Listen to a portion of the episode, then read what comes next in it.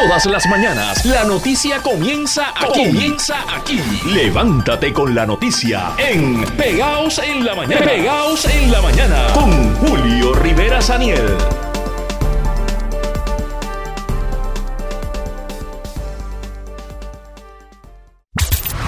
Esto es Pegados en la Mañana. Bueno, señores, cambiamos de tema. Y nos acompaña esta hora Faustino González, el presidente del Colegio de Ingenieros y Agrimensores de Puerto Rico, que está haciendo un llamado a actuar para combatir eh, el tema del cambio climático y adaptarnos antes de que, de que sea muy tarde. Buenos días, don Faustino, ¿cómo está? Eh, muy buenos días, Julio, para usted y para todos los callos. Estamos muy Gracias. bien, gracias al Señor.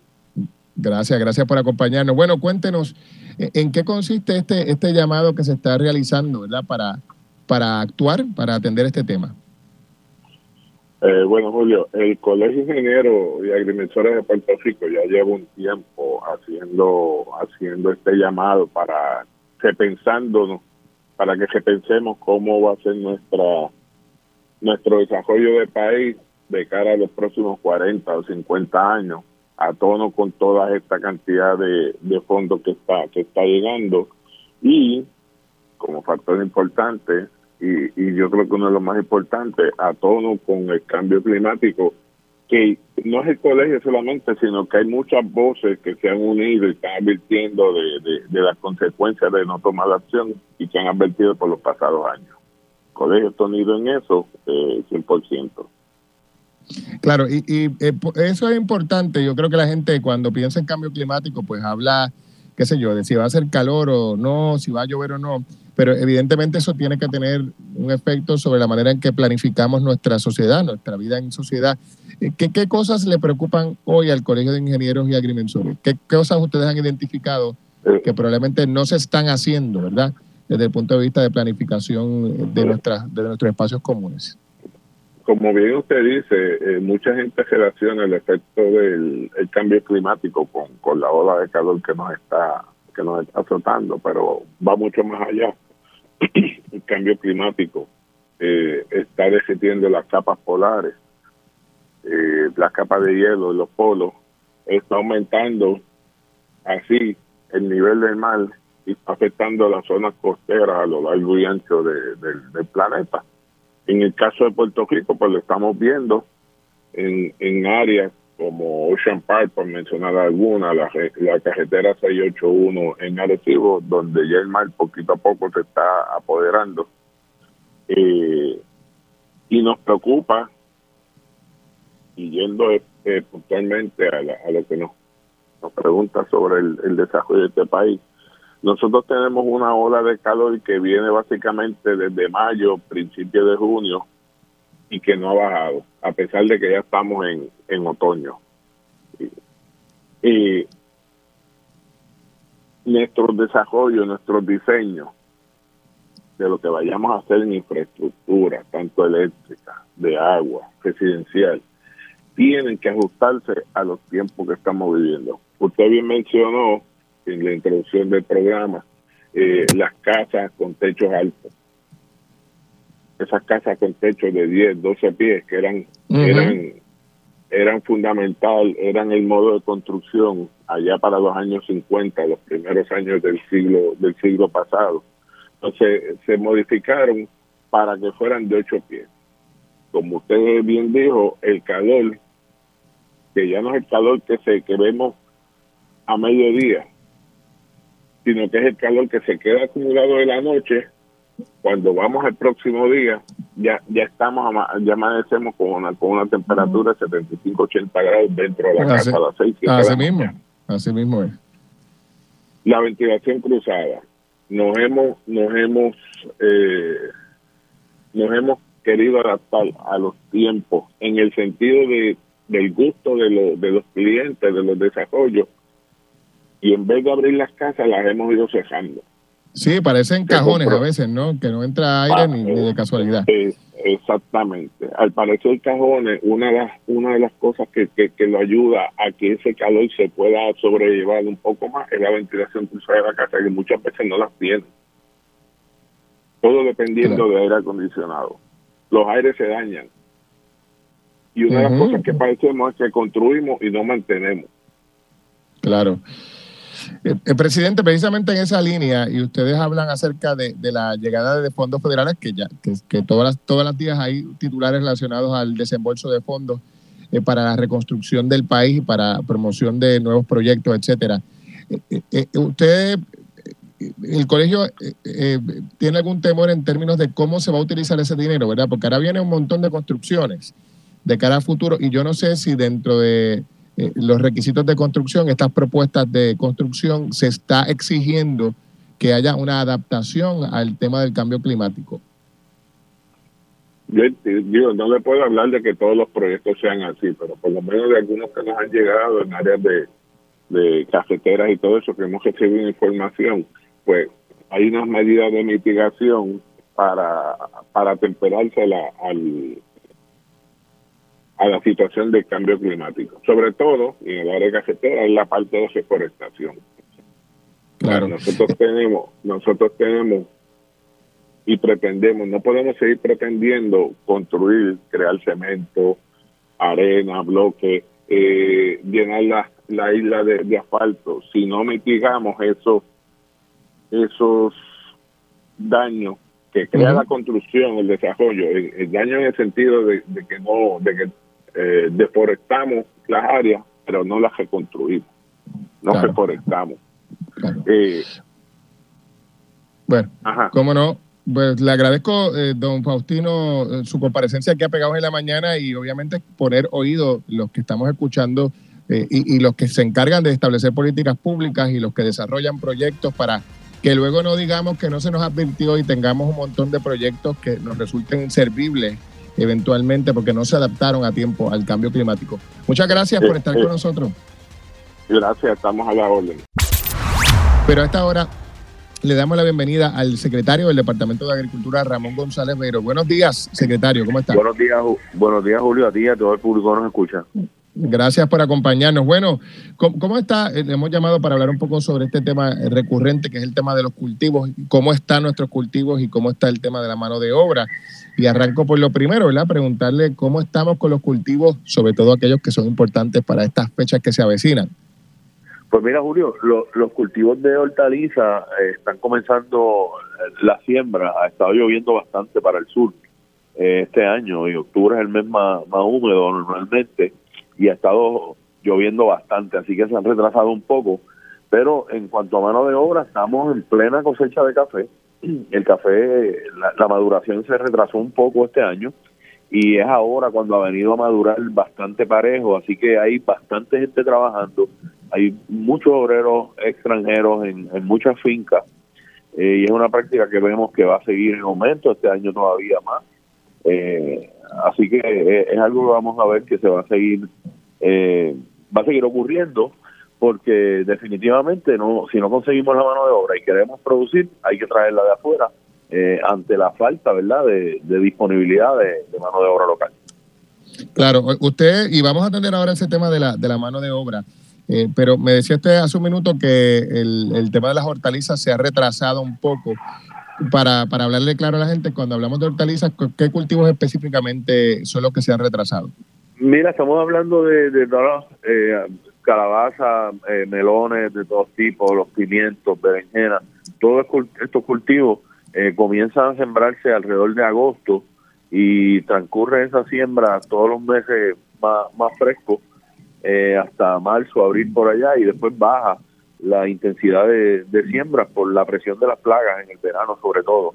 Eh, así que con la lluvia se ha ido retrasando un poco esa, esa siembra, aunque hay productos, pero eh, esperamos que tan pronto pare de llover ahora a finales de este mes, principio de noviembre, eh, va, va a haber mucha gente sembrando al mismo tiempo. Secretario, usted que menciona ahora esto del retraso y también el retraso en la maduración del café, esto me recuerda una, unas notas que estuve viendo eh, donde la comunidad global estaba discutiendo precisamente a la luz del tema del cambio climático, cómo esto viene afectando, no sé si es el caso, ¿verdad? De lo que usted me ha estado hablando con el tema de las temperaturas y la lluvia, pero en otros países se está hablando de la posibilidad de replantearse las temporadas de cultivo e incluso las zonas de cultivo a la luz de que pues, la, temperatura ha cambiado, ¿verdad? Y hay zonas en las que se entendía que era adecuado la siembra de determinado producto, pero luego con el cambio se ha visto que ha habido un efecto de retrasar o de, o de no permitir el, cultivo de determinados productos.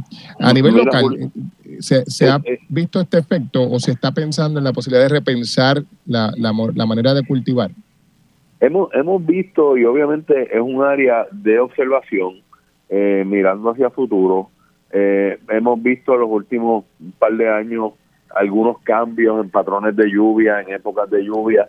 Lo que tenemos este año, por ejemplo, de lluvias en, septiembre, octubre, es lo normal, lo que tradicionalmente ocurría. Eh, pero es algo que definitivamente vamos a seguir observando eh, porque vemos, eh, a veces entramos en ciclos, ¿verdad? Y, y, vemos a veces que hablamos de récord de temperatura, pero esta misma temperatura la hubo en el 60 o en el 50 y pico. Así que tenemos que ir midiendo y adaptándonos eh, poco a poco a, esos cambios, estar preparados. Es, lo que estamos haciendo. Estar, vamos a estar preparados cuando ocurra. De hecho, el, el, Comité de Cambio Climático que asesora el gobernador presentó un, un, plan vastísimo de unas 600 páginas y habla del tema de la agricultura también y de cómo hay que replantearse eso de cara a futuro. Ahí estuve viendo el otro día, secretario, por ejemplo, que los productores de cerveza que estaban diciendo que el cultivo de centeno se había visto afectado, ¿verdad? Eh, de las uvas para los vinos también, zonas de cultivo que se tienen que mover. O sea que parece que ese es otro reto importante que tenemos que, incluir en nuestros planes. Eh, claro, definitivamente, y no, tenemos que estar eh, dispuestos, analizando todo, porque esto es parte de la evolución del mundo. O sea, hay áreas que hoy se siembran que fueron desiertos y, y, en, miles de años pues volverá a ser este, tierra fértil, ¿verdad? pero tenemos que irlo manejando. En el departamento estamos tomando medidas en, varios sectores. Hoy hay un artículo y ayer eh, en uno de los periódicos eh, bien interesante de las cosas que estamos haciendo en cuanto a genética animal, biotecnología de, de plantas, para adaptarnos a todos esos cambios que, que pueden ocurrir y que ocurren eh, rápidamente y poder tener comida disponible para el mundo. O sea, claro, que, no nos coja, como dicen por ahí, con los calzones abajo, ¿no? Una vez ocurran los cambios. Exactamente, exactamente. Definitivamente. Secretario, entonces, hablando sobre el tema de importación de, trabajadores, de mano de obra para los cultivos, eh, eh, el número de personas importadas, por, por la ausencia de otro término, de personas que vienen a trabajar acá, ¿se ha mantenido estable, ha aumentado, se ha reducido? ¿Cómo, cómo lo ve? No, vemos y en conversaciones con el Departamento del Trabajo eh, ha habido ha seguido aumentando. Este año eh, vemos más, más gente en, fincas que tradicionalmente no traían mano de obra, están trayendo también. Eh, es bien importante la época de siembra y cosecha. Estos son empleados temporeros, pueden estar nueve, diez meses y regresan. Así que vemos que en alrededor de agosto, que coincide el, el, inicio de la siembra de hortalizas con la cosecha de café, pues es cuando empieza ese movimiento grande y para tratar de manejar, ¿verdad? Estos, estos empleados ganan, eh, hay que pagarle más y la finca que esté utilizando empleados eh, extranjeros tiene que pagarle a los locales lo mismo que cobran los extranjeros, según establece el Departamento del Trabajo de los Estados Unidos. Así que eh, nosotros hemos integrado a los empleados con visa H2A al programa de subsidio salarial eh, del Departamento de Agricultura, así que los, los patronos, los agricultores que tienen empleados extranjeros van a poder solicitar también eh, el subsidio por el salario que le pagan a los obreros. Claro, claro, definitivamente. Eh, ¿Y esta gente viene usualmente de qué países, secretario? Pues vemos mucha gente de Guatemala, Honduras, Colombia, algo de República Dominicana, pero principalmente Guatemala, Honduras, Colombia, algo de Costa Rica, en algunos, hay una finca de, guineo que tiene de Costa Rica, un grupo grande, eh, como de 15 personas. Así que eso, eso es principalmente los países donde vienen. Como no, bueno, secretario, le agradezco el tiempo, gracias por estar con nosotros. Siempre a la orden, Julio, un abrazo. Esto es Pegados en la Mañana, son las 6 con 50 minutos. Bueno, tengo ya en línea telefónica por aquí al portavoz Mariano Pérez, gerente del programa de alumbrado público comunitario de Luma. Don Mariano, buenos días. Buenos días, Buenos días a todos los oyentes esta mañana. Bueno, eh, precisamente eh, quisiera que nos hable de qué trata una iniciativa de parte de Luma de alumbrado público comunitario. Claro que sí, José Luis. la iniciativa del alumbrado público comunitario es un programa financiado con fondos federales que buscamos reemplazar alrededor de 300.000 luminarias en los 78 municipios, ¿no? Eh, estamos trabajando actualmente un plan de aceleración para el para finales del 2024, pues ya por lo menos haber reemplazado e impactado 100.000 luminarias, enfocándonos así en áreas críticas para el beneficio del pueblo de Puerto Rico. Muy bien, ¿y estas luminarias de, que Luma está instalando son más eficientes? Absolutamente, José. Eh, las nuevas luminarias que nosotros estamos instalando son de tecnología LED, eh, son un 65% más eficientes energéticamente las mismas duran más eh, hasta cuatro veces eh, mayor que las eh, convencionales, que son estas típicas de sodio amarilla, y, y, además ayudan a combatir la contaminación lumínica alineándonos a la ley 7, a la ley 17 de igual manera para para, para cumplimiento de, de todo el pueblo de Puerto Rico la, el reemplazo de la luminaria LIDI para el 2030. Oiga, Mariano, háblenos de, de las diferentes fases que se compone este proyecto. Sí, mira, el proyecto se compone actualmente de tres fases. Eh, la primera fase, que es la que nos encontramos ahora en, aceleración, involucra lo que es reemplazar el foco, los componentes del mismo, ya sea brazos, eh, cablería, pernos. Eh, ya entonces la segunda fase pasaría un, un alcance un poco más complejo, ya estamos incluyendo en esa segunda fase aquellos puntos identificados que el poste requiere su reemplazo, se reemplaza por un poste galvanizado con su luminaria y igualmente sus componentes. Y ya para la tercera fase, ya ahí nosotros estamos integrando todos aquellos postes que requieren ser cambiados por postes octagonales de concreto, postes eh, galvanizados con manos comunados, igual los postes de aluminio exclusivamente de, de, iluminación de alumbrado público.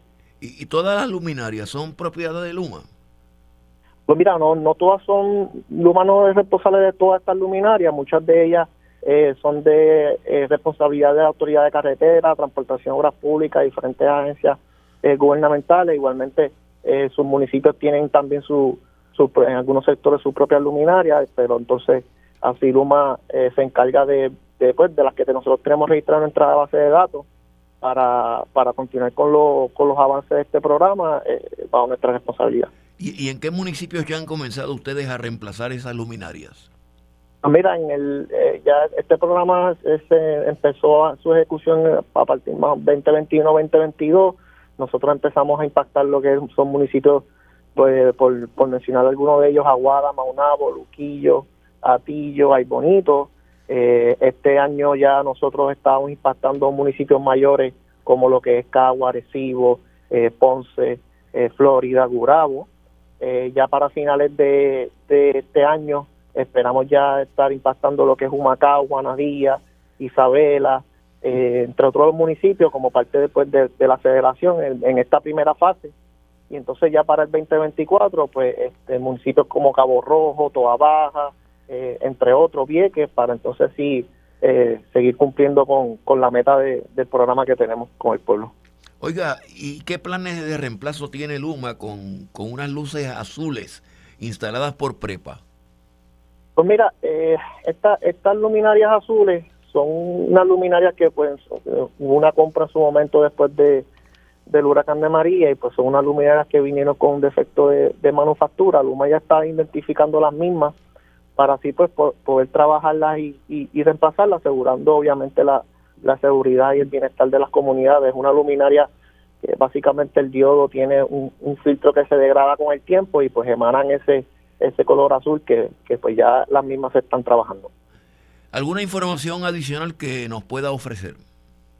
Pues mira, este, básicamente estamos comprometidos, eh, Luma, para pues fortalecer la, la red eh, iluminar eh, a todo el pueblo de Puerto Rico, cumpliendo con las leyes federales y, y, procedimientos de, fondos federales con FEMA, este, y puede verificar todos nuestros trabajos y, la, y, y, las mejoras que hemos hecho a través de la página de nosotros de progreso de lumapr.com.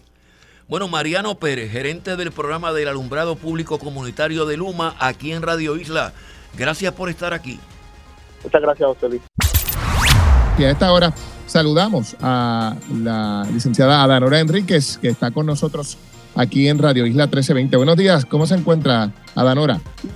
Muy buenos días, Julio, y gracias por la oportunidad. Muy buenos días a todos los que nos escuchan. Gracias. Oiga, aprovecho para preguntarle, esto es una cosa que podría ser banal, pero me parece importante para, para si, si es necesario corregirlo. ¿Su apellido se pronuncia Enríquez, como he dicho, o Enríquez? Como, porque he escuchado las dos versiones y quiero hacerlo de manera correcta. Es Enríquez, porque no se acentúa. Enríquez. Excelente, pues ya está establecido para, para de cara a futuro. Adanora Enríquez. Bueno, eh, Adanora, cuéntenos, bueno, ya, ya usted ha sometido los, papeles, cosa que no es sorpresa. Eh, ¿Qué, pensó justo después de haber formalizado el proceso? ¿Qué pasó por su mente? Cuando estaba completando el proceso, bueno, eh, realmente lo que estaba era eh, poniendo en acción lo que ya había adelantado, mi deseo de servir a Puerto Rico así que era necesario concretarlo. El partido había establecido originalmente una fecha límite hasta el 31 de octubre, que es la semana que viene, para presentar eh, la, cualquier aspiración a cualquier candidatura dentro del partido. Y lo que quise fue completarlo. De hecho, había, habíamos previsto hacerlo una semana antes, pero debido a todo el trabajo que tuvimos con eh, la llegada del alcalde de San Sebastián, entre medios y demás, pues tuvimos que posponerlo, pero ya era, ya era tiempo. Y, ahora, ahora arranca, ¿verdad? Ahora comienza la contienda. Eh, ¿Está usted preparada para esto? Que supongo que para usted es una novedad, puesto que, eh, ¿verdad? Usted estuvo en, el pasado proceso electoral, pero fue un proceso relativamente tranquilo en el sentido de que no hubo contiendas internas, ni mucho menos.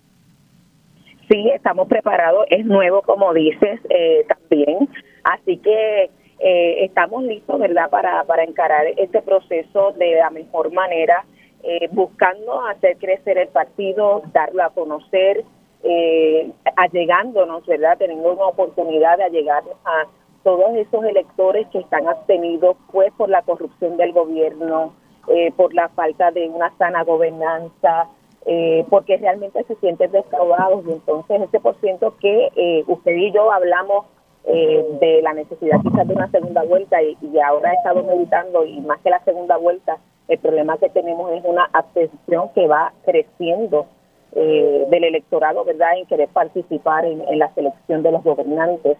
Y esa precisamente, esa parte de, de la democracia que necesitamos poder de alguna manera eh, proteger. Bueno, hablábamos em, sobre eh, la erradicación ayer de candidatura. Ahí escuchábamos al alcalde de San Sebastián y Luis Penchi le preguntaba sobre el proceso de diálogo que él dijo hubo entre usted y él. Y dice que se acabó en 15 minutos. Él respondía diciendo pues que cuando hay ambiente para hablar, pues las conversaciones duran un poquito más. ¿No había ambiente para hablar? Pues para mí fue una conversación muy amistosa. Yo soy bastante, nosotros somos claros y quizás también eh, en ese sentido, pues, eh, era un asunto de hablar del partido, a dónde estábamos y hacia dónde nos íbamos a dirigir. lo demás era asunto adjudicado, por lo que entiendo. Usted no, no estaba en posición de repensarse su candidatura. No, la realidad es que estábamos hablando todavía y no había, este, no había, no se había movido al partido en ese momento en el que nosotros tuvimos el diálogo. Así que realmente de lo que hablamos fue que era lo, lo que lo que necesitaba el partido y hacia dónde nos íbamos a dirigir. Claro. Eh, em, eh, ah, sí, sí, continúa, disculpe que le interrumpí. No, y él estaba de acuerdo en que la primaria era conveniente, ¿verdad?, para hacer crecer el partido. Así que pues, estábamos de acuerdo en eso. Cuando, cuando una persona dentro de una colectividad eh, reta en primarias a un incumbente, eh, se da porque la persona retante quiere lograr algún cambio con respecto a lo que ya existe. En el caso de usted, Adanor Enríquez, ¿qué es lo que le movió a procurar ese reto? Porque claro, eh, a esta hora el alcalde de San Sebastián, pero él acaba de llegar al juego. Antes estaba César Vázquez. ¿Qué, qué es lo que usted quiere cambiar dentro del proyecto de unidad? Pues más que cambiar es que entendía que eh, evaluando eh, las posibilidades de nosotros poder lograr llegar a fortaleza y la capacidad eh, que tenía de, conectar con distintos sectores que me pudieran dar su confianza para dirigir las riendas del país, pues eso me colocaba en una posición de mayor ventaja. Y como lo que nosotros buscamos es poder establecer sana gobernanza, eh, más que pensar que se trata de un nombre o de otro, lo que tengo de frente o lo que consideré fue cómo era que nosotros podíamos llegar a servir a Puerto Rico de una manera más inmediata, ¿verdad? Eh, o sea, que, en ese sentido, tal vez usted se ve como una persona, no hay, no hay diferencias de visión con César Vázquez, sino que es un tema de quién puede ganar las elecciones. Pues no, no hay un, realmente una distinta visión porque los principios están claramente establecidos y son los mismos en los que yo creo, eso lo compartimos. O sea que usted, usted se ve, e, e, es un asunto de quién tiene mayor posibilidad de ganar. ¿Quién tiene mayor posibilidad de, llegar para que podamos servir a Puerto Rico? Sí, eso es correcto. Bajo ese mismo argumento, hay quien podría levantar, que de hecho ya lo han levantado, que quien tiene más posibilidades de ganar en esta ocasión, no estando ya César Vázquez, es el alcalde de San Sebastián por su factor reconocimiento. Eh, ¿Qué dice usted sobre eso? Pues yo tengo el factor servicio a mi favor, ¿verdad? Y entonces eh, he tenido servicio a través de Puerto Rico en distintas instancias, en distintos pueblos. Ese es el reconocimiento del el ciudadano que mucha gente le llama de a pie, que no necesariamente es un reconocimiento público porque uno, ¿verdad? No, no anda publicando todas las cosas, pero a raíz de esta aspiración, muchas personas que por años ni siquiera habíamos tenido contacto, pero que tuvimos la oportunidad de servirles en distintas instancias, eh, pues me han escrito, me han llamado, han mostrado que van a dar el apoyo y entonces en ese sentido ese reconocimiento eh, que él puede tener por una posición, yo la tengo por un servicio directo y eso mueve a las personas a votar y a hablarle a otros al respecto, porque conocen a uno de primera mano. Eso es distinto entre ellos.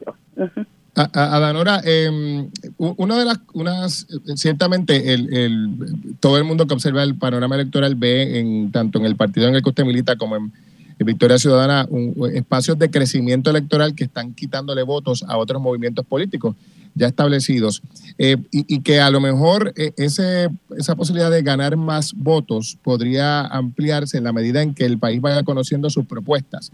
En el caso de Proyecto de Unidad, una de las cosas que se ha estado planteando eh, públicamente es que usualmente sus postulados y expresiones públicas, proyectos, entre otras cosas, ocupan titulares por asuntos que se limitan al tema de, digamos, derechos reproductivos, eh, asuntos de, qué sé yo, eh, terapias hormonales y demás, pero ¿qué propone el partido más allá de esos asuntos sobre los que ya conocemos su pensar, evidentemente? ¿Qué, piensa Proyecto de Unidad o qué propone más allá o más que Proyecto de Unidad, usted como precandidata? ¿Qué propone usted más allá de, estos temas como derechos reproductivos, terapias hormonales, etcétera?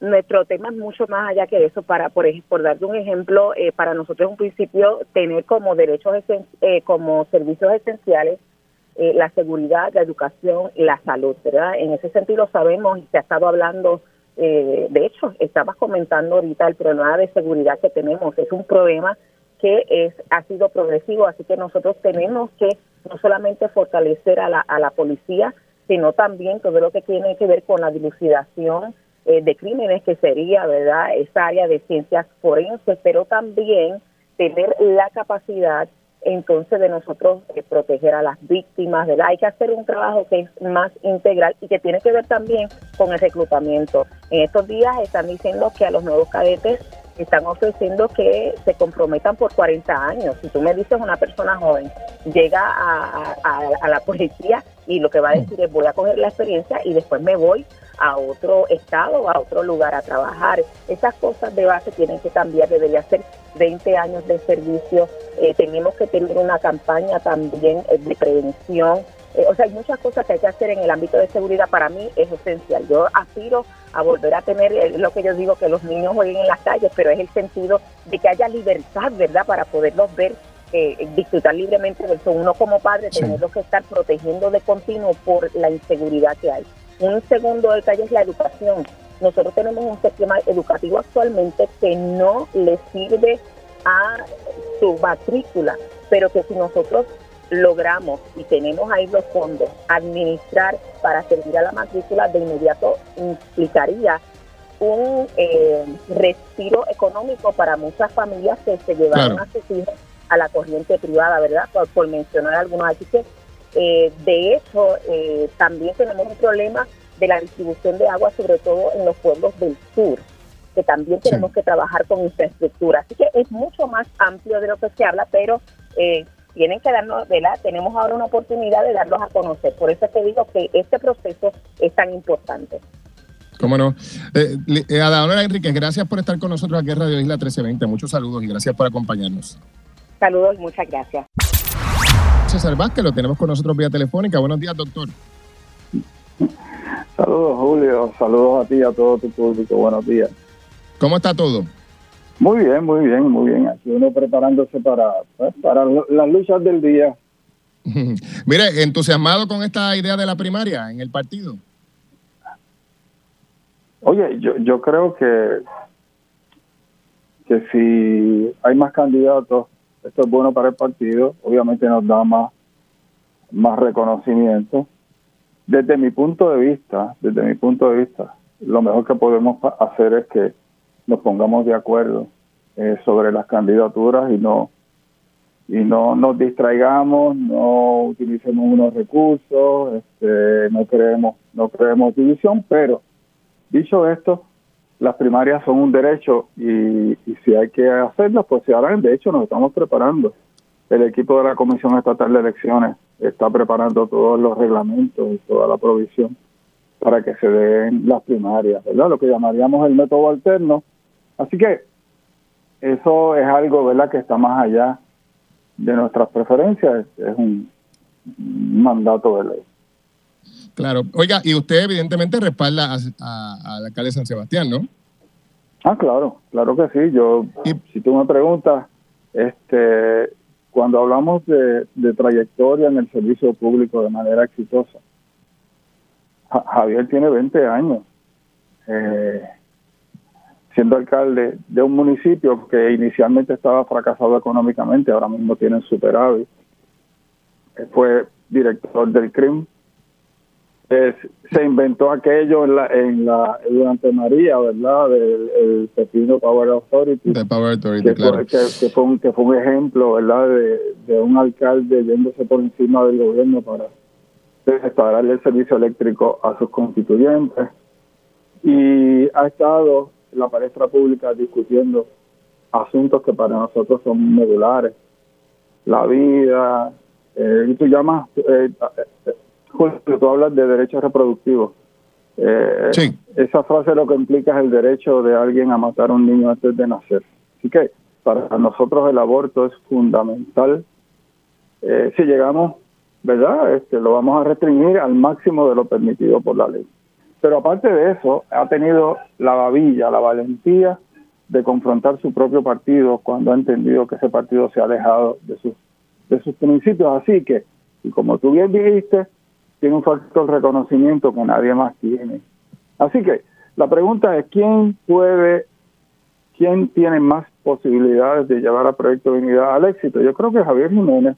Yo creo que Don César, e-, ese, ese, ese raciocinio lo hemos visto mucho de, de los demás partidos, los partidos que se le llama tradicionales, que pues eh, eh, hay un cálculo político y dice, bueno, esta persona puede ganar por encima del otro, pues vámonos con el otro.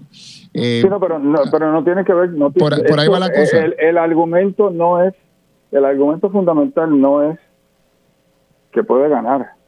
Es que. Eso es lo que usted ha dicho, ¿no? que, tiene más posibilidades de ganar.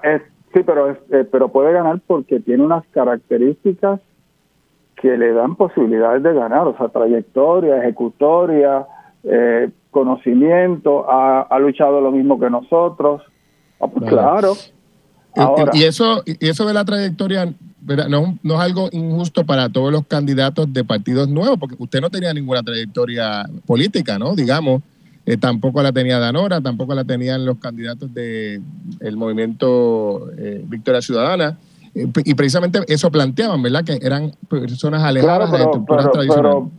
pero eso es bien sencillo. O sea, eh, la pregunta es, ¿tu vida demuestra que tú tienes la capacidad de hacer lo que tú dices que vas a hacer? La gente te conoce. Oye, porque allá afuera hay un montón de gente bien capacitada, pero nadie los conoce.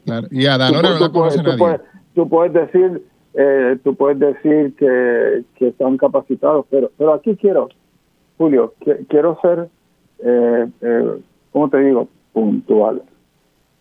En las expresiones que hizo la licenciada Adanora después que radicó su candidatura, sí.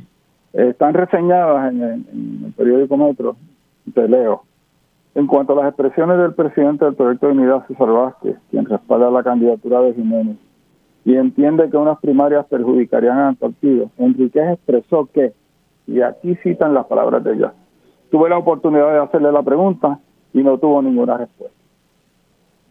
Eso nunca ocurrió. ¿No? Ella, ella nunca me preguntó a mí sobre las primarias. O sea, que Adanora Enrique mintió. Adanora Enrique faltó a la verdad en este asunto. Bueno, faltará la, verdad que ella me hizo, ¿no? Pues claro, la pregunta que ella me hizo en una parte que tuvimos en el en la actividad de recolección de fondos fue que porque yo entendía que ella no era capaz. Yo le dije, en este momento no podemos hablar de esto, vamos a reunirnos posteriormente y posteriormente hicimos una cita para reunirnos, cita que nunca se llevó a cabo. Ah, ah bueno, pero tal vez en la, en la forma de lo dicho no es... No, no, no, pero, lo que ocurrió es eso, que usted nunca le dijo, no, usted no le dijo por qué. No, no, pero no, es que la pregunta no tenía que ver nada con las primarias. No, pero ella le preguntó que, por, qué, por qué ella no es la persona adecuada, ¿no? Es lo que le preguntó. la, la pregunta que ella me hizo es por qué ella, por qué yo decía que ella no era capaz. Y usted le contestó. Déjame decirte, déjame decirte, esto es como tú preguntarme si, si de la presión y del colesterol son cosas completamente diferentes. ¿Y por qué lo digo en público? Porque ella lo dijo en público. Porque este, este comentario implica que yo tengo una posición que no tiene fundamento porque soy incapaz de articularla. Bueno, pero entonces sería bueno, don César. Ok, ¿Y, ¿Y, por qué no es capaz Adanora Enríquez? ¿Y por qué no es capaz Adanora? ¿Por qué no es? ¿Por qué no es? ¿Verdad? Que esa fue la pregunta que ella le hizo. Pues un poco yo la retomo y la digo aquí al aire. Pero, ¿Por qué no es capaz? Eh, esa, esa pregunta, eh, eh, ella la, vamos a discutir con ella en el partido. Y entonces, después que la discutamos con ella en el partido, pues haremos expresiones públicas. Yo no creo que sea correcto hablar de esto sin, sin primero escucharla a ella. Pero sí te puedo decir que las expresiones que hizo ayer, que no tienen que ver con si ella es capaz o no, donde ella dice que yo no le dije por las primarias eran negativas para Proyecto de esas expresiones no son ciertas. claro, lo que pasa es que uno podría pensar, don César, que uno no respalda a alguien porque entiende que no es capaz. Eh, o porque otra ah, persona es más capaz que, la otra. pero, pero es que la pregunta, no, pero acuérdate, es que la pregunta que le hacen a ella tiene que ver con que las primarias perjudicarían al partido. Claro. Y de ella, y a eso ella dice que tuve la oportunidad de hacerle la pregunta. Pues se supone que me haga la pregunta de lo anterior. Y, la, realidad, la realidad, señores, es que nunca me hizo la pregunta. Eh, don César, ¿usted y don Enrique tienen alguna algún conflicto interno que, que, que no han dicho públicamente? Porque parecería que hay algo de tensión entre ustedes dos. Pues mira, no, no, no, yo, yo, yo y, aquí yo quiero que estemos bien claros, mira, eh, yo puedo apreciar a alguien y puedo, puedo respetarlo y puedo pensar que esa persona no es capaz para una función en particular. ¿Y ella no es capaz para la candidatura a la gobernación? Desde mi punto de vista, tiene un problema de carácter que la incapacita para ser la candidata de Proyecto Unida para las próximas elecciones tiene un problema de carácter. ¿En, a qué se refiere? Bueno, imagínate cuando tú dices que algo ocurrió y no ocurrió, no tiene que ver con inteligencia. ¿Con qué tiene que ver? Julio. Don César. Esa, esa discusión la vamos a tener primero con ella y la tendremos en algún momento con el país. Hay quien ha planteado, don César, que, el problema con Adanora es que era mujer. ¿E-, ¿Eso es parte ¿Ah, del problema? Oye, pero ¿y no era mujer cuando corrió para la comisaría residente? Claro, pero esa no es la posición principal de una colectividad, ¿eh? La gobernación. Ah, pero, pero, pero no, pero el problema es que el que tiene problemas con las mujeres tiene problemas con todas las mujeres en todas las, en todas las posiciones. Alguien dice que, que tiene problemas porque es mujer. Oye, yo, Adanora y yo caminamos juntos en la, en la, en la coalición ciudadana en defensa de la familia. a principios del 2000. Ella era mujer y era negra. Ella era la, la directora ejecutiva y yo era el portavoz. Nunca tuvimos problemas. O sea, ¿tú sabes lo que pasa? Que adjudicar, adjudicar, adjudicar que yo tengo problemas con ella porque es mujer, es una canallada. Porque la secretaria general es mujer y fui yo quien la nombré. La secretaria alterna es mujer y yo quien la nombré. Las dos candidatas al Senado y a Cámara son mujeres y no tengo ningún problema con eso. Y de momento, y de momento cuando no se puede recurrir a argumentos, se recurre al prejuicio. Y ese es el problema. Don César, le agradezco el tiempo como siempre. Gracias por estar con nosotros aquí en Radio Isla 1320. Claro que sí. Buenos días a todos.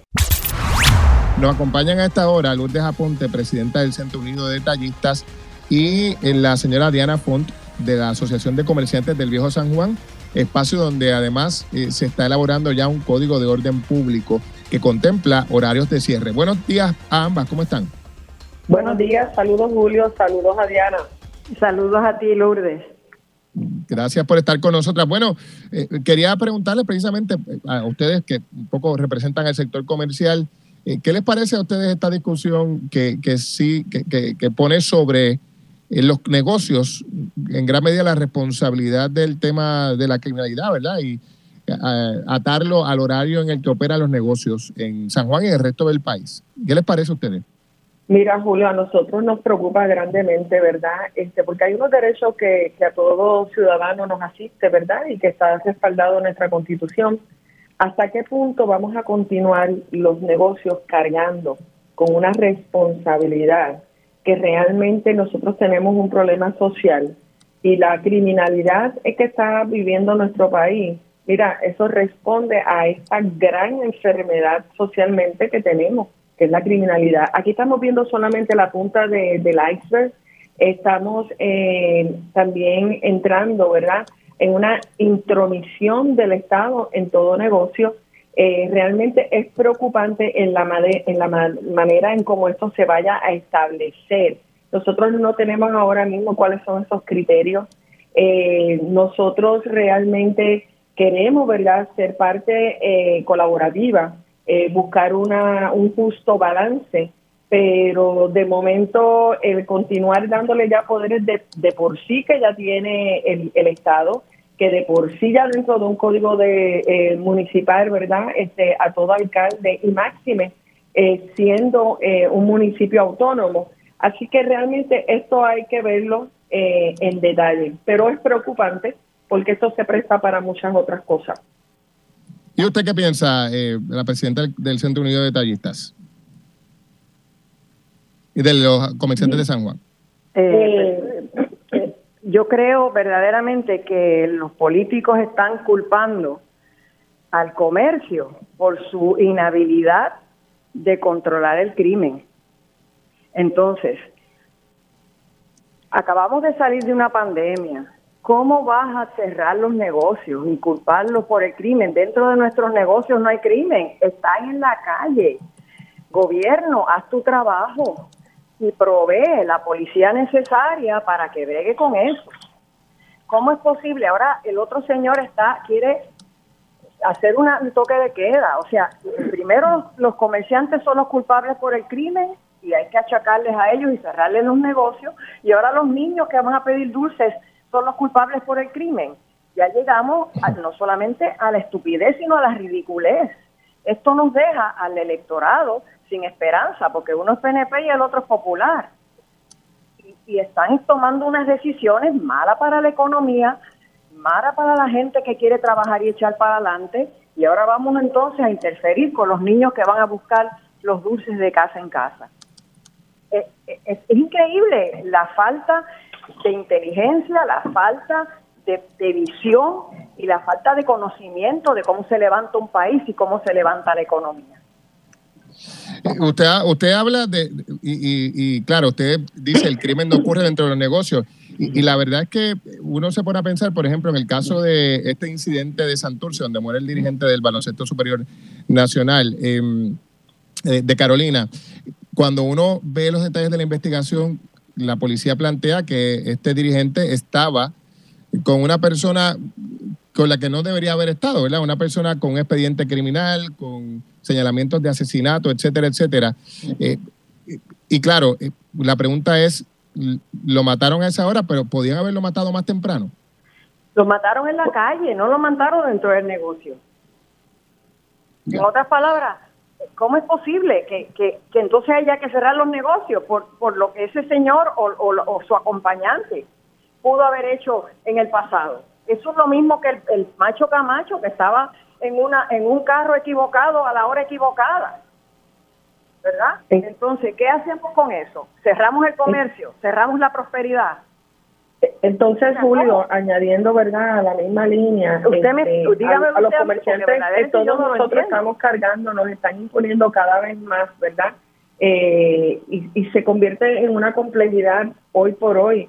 Y las personas que realmente quieren emprender, cuando escuchan todo esto, realmente querrán establecer negocio eh, con esto lo que estamos creando es el continuar cerrando eh, fuentes de ingresos incluso para el municipio, porque los negocios, ¿verdad?, se este, aportan. Es una de, las primeras fuentes, entiéndase, de pago de patentes eh, y otras cosas más, ¿verdad?, en las que incurren todo negocio, pago de CRIM, la parte de, de, crear fuentes de empleo. claro, sabemos, ¿verdad? Y todos estamos de acuerdo en que, en que hay que establecer medidas de seguridad, pero no al punto, ¿verdad?, de ser tan punitivos y, y, y frenar, entiéndase, lo que es la actividad comercial, que realmente es lo que garantiza el desarrollo y crecimiento de todo país. Lo que pasa es que no podemos desvirtuar las cosas, eh, tenemos que sí sentar, sentarse a la mesa, establecer unos planes de acción y claro, el alcalde eh, establece que es que necesita porque se tardan los procesos que el tribunal. Pero fíjate, este Julio, ellos están experimentando lo que cientos de comerciantes experimentamos a diario ante la burocracia en los procesos que tenemos y que sufrimos como país, donde no se agilizan los mismos. Es lo mismo que está eh, atravesando el alcalde. Lo único que él va a tener la llave para dependiendo cuáles van a ser los criterios que vayan a estar utilizando aquí, porque si usted comerciante que tiene que verdad que eh, cumplir eh, y tener su negocio en ley y orden y se le expide un permiso para lo que fue solicitado, bueno, usted es responsable y tiene que y tiene que cumplir por el mismo, pero no podemos generalizar a todos los negocios por igual. Claro, su, su llamado a ahora que estamos en, y ustedes hablaban hace un rato de la falta de ideas y de visión. Es su llamado a, los partidos políticos que están en, el, en plena campaña, que ya están comenzando a presentar ideas de cara al periodo electoral.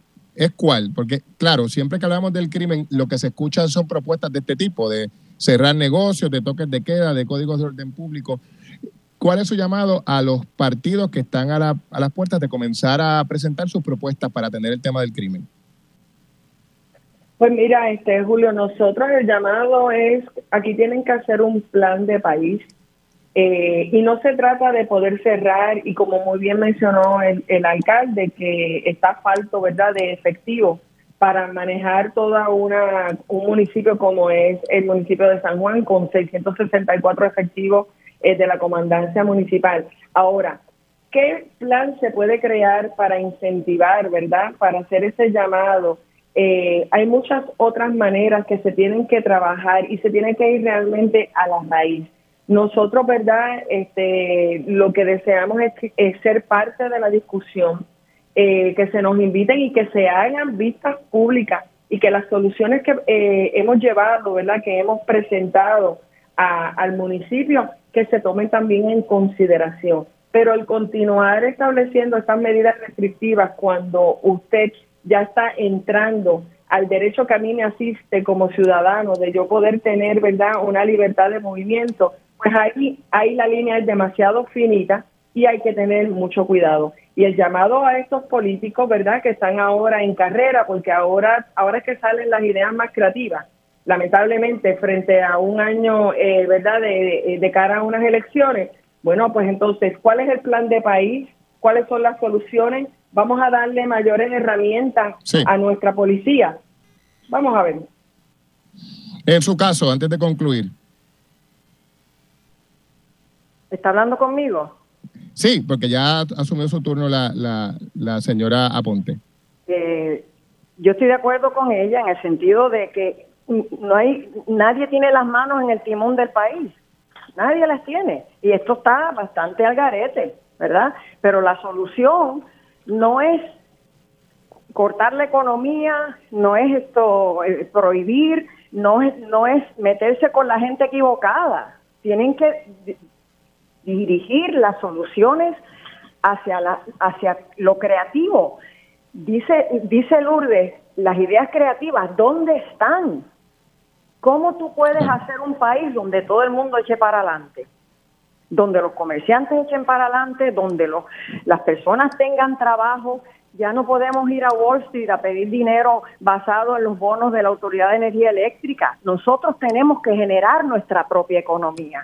Señores, qué oportunidad, qué oportunidad, pero no la vamos a generar cerrando negocios, no la vamos a, a generar quitando empleos, no la vamos a generar metiéndose con el IBU, porque entonces ¿cómo ayudamos a la policía a bregar con el crimen? ¿Cómo no?